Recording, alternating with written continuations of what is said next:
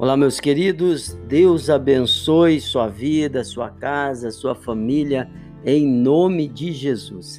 Eu sou o pastor Ednilson Fernandes e nós continuamos firmes aqui no nosso propósito. São 120 dias de jejum, 120 dias de oração, 120 dias de mensagem. Estamos usando como base dessas mensagens o livro do pastor Edno Melo, 120 dias que eu recomendo demais. E já é hoje o dia de número 62.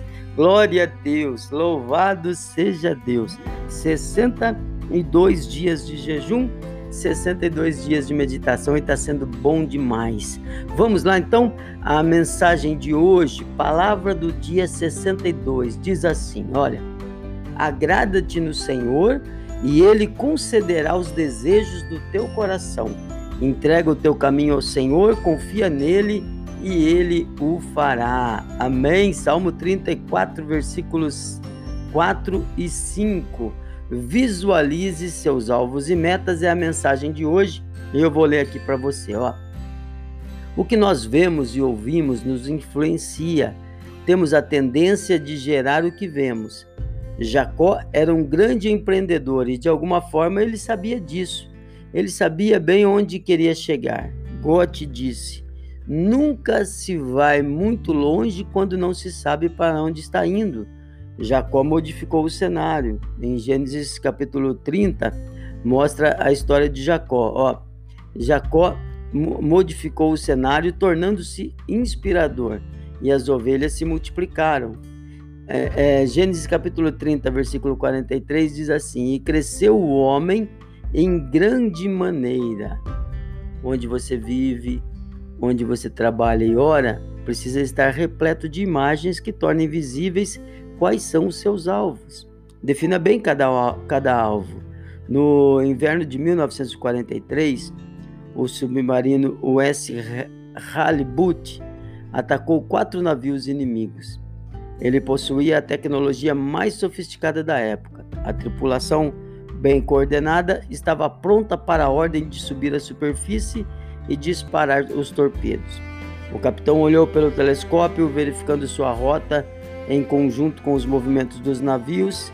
Não era uma ciência exata, afinal de contas, os alvos eram móveis.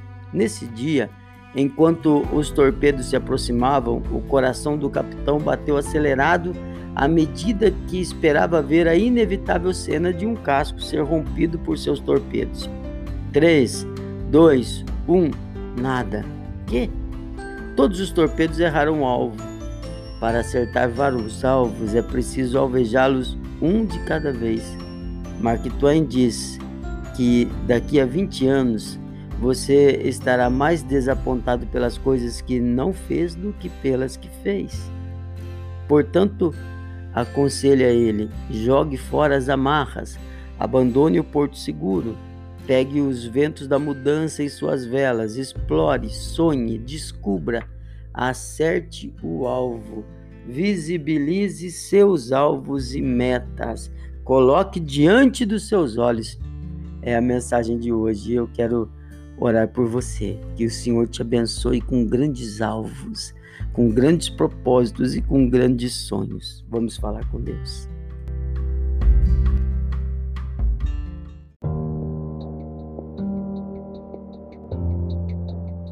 Meu amado Deus, Senhor, em nome de Jesus, eu oro, Pai, em favor desse irmão, dessa irmã que estamos juntos.